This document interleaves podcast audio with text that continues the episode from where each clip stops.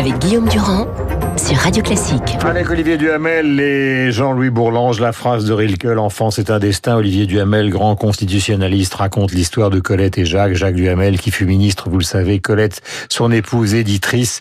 C'est une manière de raconter toute la vie politique euh, depuis, en gros, au fond, la guerre et puis la quatrième et la cinquième République. Bonjour Olivier Duhamel, bienvenue sur l'antenne de Radio Classique. Nous sommes ravis de vous accueillir et Jean-Louis connaissait cette histoire par cœur. Alors il y a à la fois l'aspect sentimental, la découverte d'un monde politique auquel votre père a beaucoup participé, qui est celui de la quatrième République. On a fait beaucoup de réformes que les gaullistes ont essayé de faire disparaître, c'est-à-dire euh, la décolonisation, par exemple, la TVA. Votre père a joué un rôle énorme là-dedans. Tout ça date de la quatrième, alors que la quatrième, aujourd'hui, on l'enfonce, on dit qu'elle n'a pas existé. L'idéologie dominante, c'est dire que les gaullistes ont tout inventé et qu'avant, il ne se passait rien d'autre que le désordre. C'est un des intérêts de votre livre. Mais je voudrais commencer par les sentiments, car c'est important, les sentiments dans la vie. Voici ce que disait Georges Pompidou en citant Éluard à propos de l'affaire Gabriel Russier lors d'une célèbre conférence de presse. Or, dans la vie de la famille Duhamel, ces quelques phrases ont une résonance.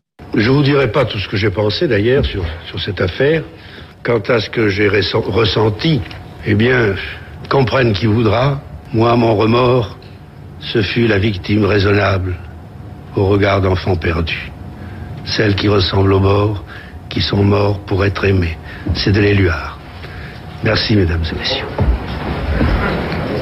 Voilà pour ces propos de Georges Pompidou. Donc, en quoi euh, ces vers ont une résonance dans la famille du Hamel? D'abord parce que en eux-mêmes, sur Pompidou lui-même, premier temps, mm -hmm. euh, beaucoup de gens ont eu de Pompidou une image exclusivement d'un homme conservateur, notamment parce que au fur et à mesure de sa présidence et de sa maladie, on peut dire qu'il s'est un peu recroquevillé sur lui-même. Et que là, et c'est à propos de l'affaire Gabriel Russier, de cette professeure qui s'était suicidée parce qu'elle avait été poursuivie pour avoir une relation amoureuse avec un jeune lycéen, euh, ça montrait tout un autre aspect de Pompidou. Mmh. Bon, ensuite, parce que le à la libération. En fait, ces vers ont été écrits par Éluard à la Libération et à, voilà sur l'horreur que lui ont, que lui inspira euh, le spectacle atroce des femmes tondues et euh, ça faisait partie des choses qui révoltaient très très profondément ma mère. Donc mmh. c'était étonnant de l'avoir. Voilà, vous racontez d'ailleurs que ces images, euh, elle les a vues de femmes tondues alors que son père l'emmenait pour euh, dans un film aller voir un film de Gary Grant, Gary Grant, pas Gary Grant, et qu'au fond ce film lui est passé totalement par dessus la tête. Et vieille dentelle. Et c'est ça qu'elle a euh, retenu. Je voudrais qu'on écoute aussi euh, des propos de votre père, qui a été ministre de l'Agriculture et ministre de la Culture en 71. Il rendait hommage à Charlie Chaplin. Vous avez apporté quelque chose de supplémentaire et d'intime. Et à cette image, vous avez d'abord donné un nom, Charlot.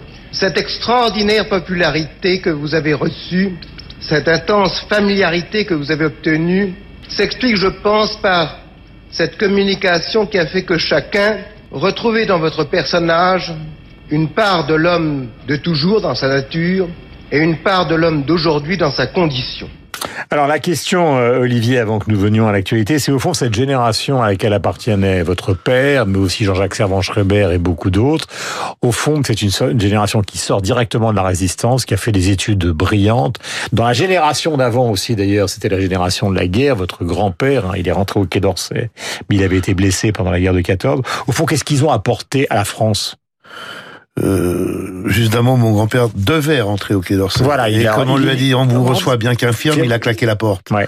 Euh, voilà, ce qui donne une idée de du sens de, de la dignité de l'époque.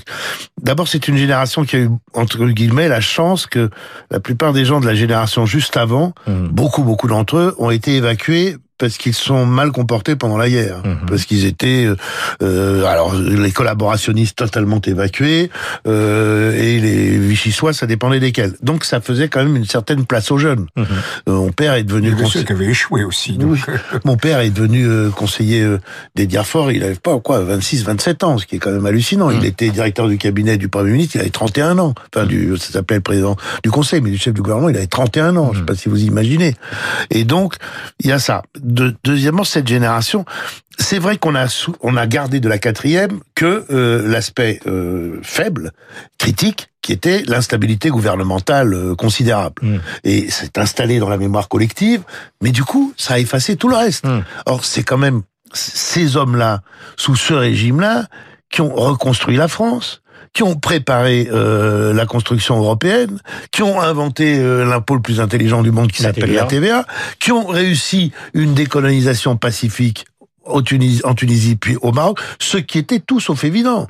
Le projet d'une partie... l'Indochine avec la main Et, France. voilà, et l'Indochine. Le projet d'une partie, l'Indochine, c'est plus connu grâce à Mendes France et au pari qu'il a fait. Si je n'y arrive pas dans un mois, je vous C'est- remettrai ma c'est- démission. C'est une défaite quand même. C'est, après- Avant, ça, Voilà. d'abord Dien Bien Phu. Mais si vous voulez, le projet d'une partie des euh, nationalistes Hmm. d'Afrique du Nord, c'était d'établir un État islamique du Maroc euh, jusqu'à la Tunisie en passant par l'Algérie.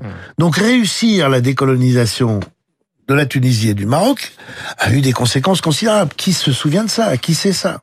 Eh ben, c'est justement l'un des intérêts de lire ce livre et surtout d'y retrouver aussi beaucoup de choses concernant la vie de cette famille.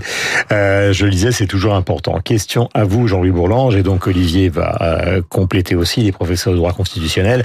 Il y a beaucoup d'interrogations, vous êtes parlementaire, euh, sur ce, quel est exactement le projet de Macron, j'allais dire une fois, je vais être désagréable, une fois le bazardage général euh, terminé, qui est celui justement du grand débat. Est-ce que vous avez la moindre idée, vous parlementaires et vous professeurs de droit constitutionnel, de ce qui mijote Moi, je n'ai aucune idée de ce qu'il mijote. Je voudrais simplement faire un, lien entre les deux, les deux questions. Je crois que ce qui caractérise le projet de Macron, depuis qu'il est élu, hein, pas ce qu'il va faire dans les mois qui viennent, ce qui caractérise, c'est la réunion de la cinquième et de la quatrième République. En réalité, et c'est-à-dire c'est un projet dont un certain nombre d'hommes qui ont été fauchés, comme Jacques Duhamel, comme euh, euh, Félix Gaillard, et étaient également porteurs. C'est-à-dire l'idée d'une majorité qui était profondément une majorité organisée autour du centre pour développer l'expansion, la solidarité sociale, le maintien des libertés fondamentales et Mm. le centre de tout, c'est la construction européenne. La quatrième République, ce, que- ce qui restera essentiellement d'elle, avec les Trente Glorieuses, avec l'expansion, c'est le, le- le- vraiment l'ADN qui est fixé dès le début de la construction européenne.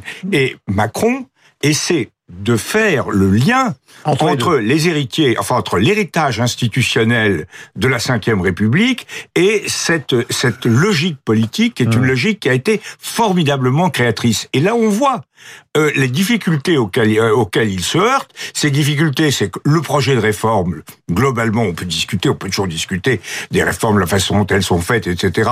Mais ça correspond vraiment à quelque chose d'essentiel dans le pays et ça, et en même temps, on voit bien que le modus operandi ne fonctionne pas. Et donc là, on est devant la question que vous posez comment euh, Macron peut-il euh, revoir le, le modus operandi? Moi, je crois que les réformes ne pourront pas vraiment se développer selon le schéma initial si on ne pose pas a priori, si on ne remodèle pas sensiblement l'organisation des pouvoirs publics. Je ne parle pas simplement... vous croyez au référendum?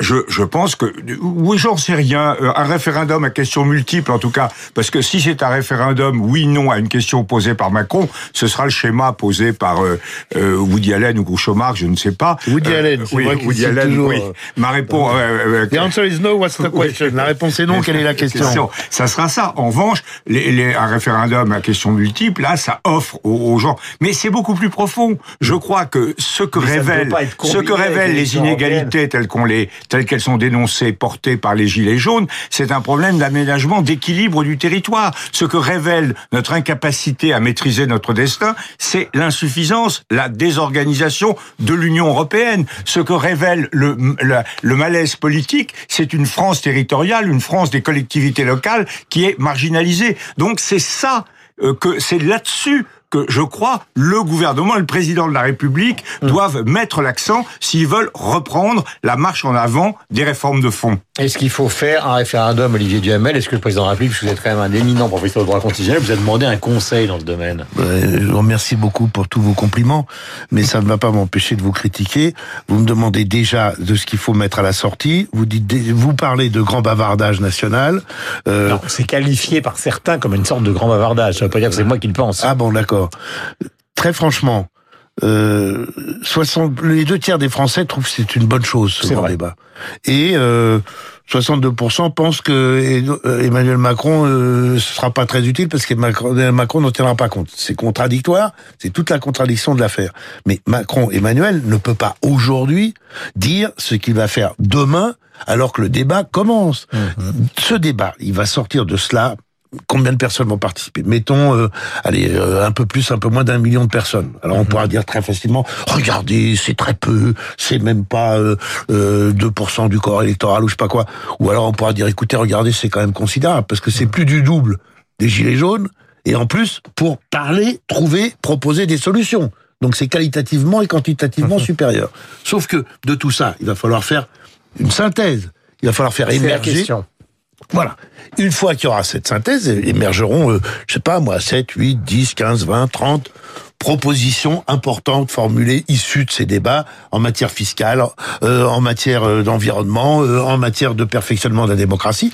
Et là, et seulement à ce moment-là, Macron pourra prendre proposer ce qui lui semble faisable, raisonnable, et il aura à s'en expliquer. Hum. Et proposer soit de le faire par le Parlement, soit de le faire euh, par un référendum à question multiple, soit de le faire les deux. Et d'ailleurs, le plus probablement, enfin très possiblement les deux. Justement, une question qui est posée à tous les deux. Il y a cette affaire des, des européennes qui n'est pas une affaire neutre et qui est, d'un point de vue du calendrier, compliquée, parce que le grand débat, ça se termine vers le 15 mars, les européennes, c'est le 26 mai. Donc comment on fait pour gérer ça d'un point de vue du calendrier Jean-Louis Olivier? Vous voulez dire si on peut mixer un Je ne sais pas. il y a un problème de calendrier. C'est déjà moins difficile à gérer au point de vue calendrier que le Brexit. Parce que le Brexit, si les Anglais restent dans l'Union Européenne, ce qu'ils ont le droit de faire d'après la Cour de justice jusqu'au 29 mars, là, on est dans une situation de totale impossibilité d'organiser les élections européennes. Alors le problème que vous posez, il est grave, mais il est moins sérieux que l'autre. Euh, quant à... Euh, je, je crois que ce qui caractérise les élections européennes, c'est que pour la première fois depuis longtemps, il y a une sorte de congruité, de conformité du débat, du, partage des forces sur le plan politique et du partage des forces européennes. Avant, la droite, et, il y avait deux droites, une pro, une contre, de gauche, une pro, une pro, une contre l'Europe. Maintenant, les forces européennes sont hum regroupés derrière Macron. Donc il y a une offre qui est significative. Alors on n'est pas dans la meilleure situation, les pro-européens, avec la contestation des Gilets jaunes, mais au moins le débat est clair, est organisé de façon significative. On va le faire. Alors est-ce qu'on va jumeler ça avec un référendum à questions multiples C'est possible, mais là je crois que le, pragmatisme qu'Olivier vient de, de développer, euh, on verra, il est justifié. On verra où on en sera au bout de deux mois. Est-ce que le débat aura mordu? Est-ce que les gens s'y seront intéressés? Est-ce qu'il émergera quelque chose? C'est à ce moment-là qu'on pourra répondre à la question. Mais effectivement, il y a une grande occasion. Les Français vont voter le 26 mai pour les européennes. Ça peut être intéressant de coupler ça avec euh, une réflexion en profondeur sur le fonctionnement de leur système social et politique. Dans la description de deux personnages qui ont joué un rôle énorme dans la vie de votre père, Olivier Duhamel, il y a Edgar Faure qui était à la fois l'intelligence et le pragmatisme, et Pierre Mendès France qui était la technicité, d'une certaine manière l'idéal. Qui a raison dans l'histoire de la fonction publique? C'est Le Drian qui dit qu'il faut arrêter tout parce qu'autrement on va confondre les gilets jaunes et la colère des fonctionnaires. Donc ce serait une certaine forme de pragmatisme à la Edgar Faure. Ou les plus jeunes des macroniens qui disent il faut y aller, il faut foncer. Avec l'expérience qui vous caractérise. J'aime bien le lien que vous faites euh, entre les deux. Euh, il faut évaluer l'étendue des dégâts des difficultés que va représenter la réforme de la fonction publique. Il faut maintenant pratiquer le double check, c'est-à-dire le double contrôle. Avant de se lancer dans une réforme, il faut, ça on le fait très bien, évaluer sa rationalité juridique, sa rationalité financière, sa rationalité économique, etc. Et puis une fois qu'on a fait ça, il faut oublier et se dire maintenant si je fais ça maintenant, ça va être perçu comment par lui, comment par lui, comment par lui. Qu'est-ce que je vais avoir comme opposition? Qu'est-ce que je vais avoir comme déformation du truc? Et du coup, est-ce que c'est faisable maintenant? Ça, ça s'appelle la politique. Oui, mais c'est ce qu'on ne fait plus. Mais c'est ce qu'on ne fait plus. C'est ce qu'on ne fait plus. Absolument. Et c'est ce que les technocrates ne savent pas faire. Oui. En tout cas, le livre s'appelle Colette et Jacques. Nous en sommes un peu et là, éloignés. pas que les technocrates On n'a pas de minute pour raconter une histoire. Allez, racontez votre histoire. C'est Olivier qui me l'avait raconté. Entre Edgar Faure et, Duhamel, euh, euh, Edgar Faure cherchait une circonscription et il voit ses conseillers. Ses conseillers lui disent la solution la plus courageuse, ce serait d'aller contre Jacques Duhamel. Et à la fin, Edgar Faure résume en disant la solution la plus courageuse, c'est d'aller contre Jacques Duhamel. Ce ne sera donc pas la mienne. Je crois que ça, ça pas totalement Edgar Faure de Radio Classique. Le livre est très émouvant. euh, pour cette famille qui est un peu une sorte de famille euh, de Kennedy à la française, votre famille. Les Duhamel, il est 8h58.